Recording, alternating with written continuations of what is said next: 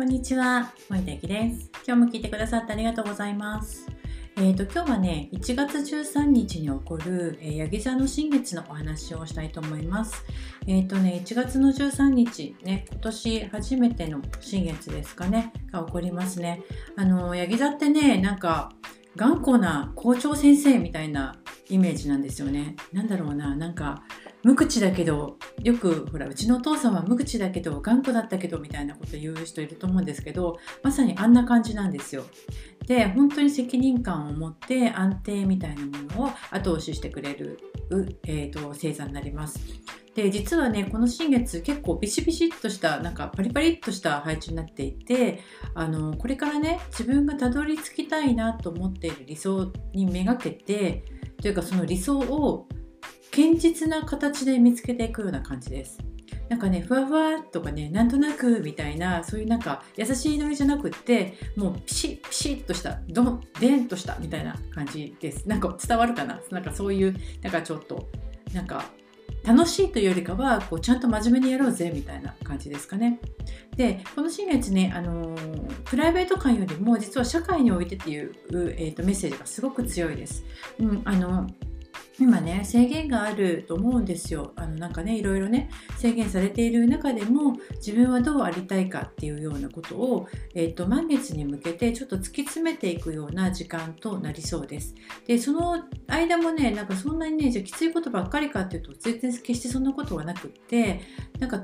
えーと、流れがね急に良くなるようなイメージを持つ人もいると思います。これね、えーと、1月14日に、えーと大きなね天王星というえーと、星が、えーと、前を向いてくれるんですよね。逆行してたのが前を向いてくれるので加速がねすごくスムーズになっていきます。なので、えーと、これからね、あの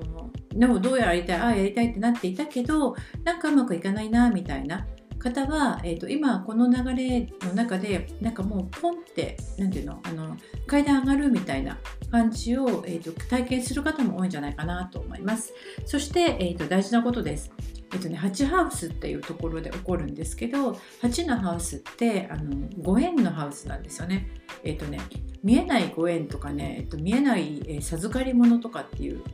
ハウスなんですけど、えっと、新しい時代を一緒に過ごすような人との運命的な出会いとかねねシングルの人お待たせしましたです運命的な出会いとかあとは、えっと、誠実にねお互いを、えー、向き合える人と絆を、えどんどん、え育てていけるような時間でもあります。なので、えーとまあ、逆に言うと,、えーと、これからの新しい時代を、えー、生きていかないような、えーとペラペラな関係性って言ったらあれだけど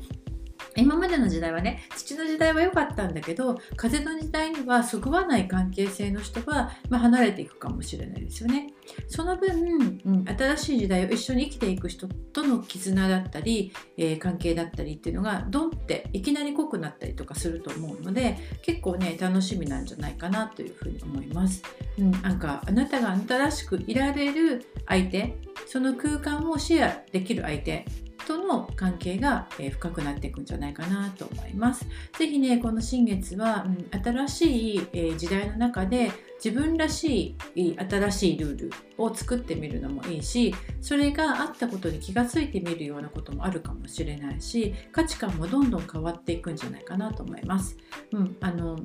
周りがどうとかじゃなくって自分はどうありたいかここだけを突き詰めていくとなんか結構答えて見えてくるのかなっていう気がねこの新月の配置を見てて思いました。ということで今日の話は以上になります。今日も聞いてくださってありがとうございました。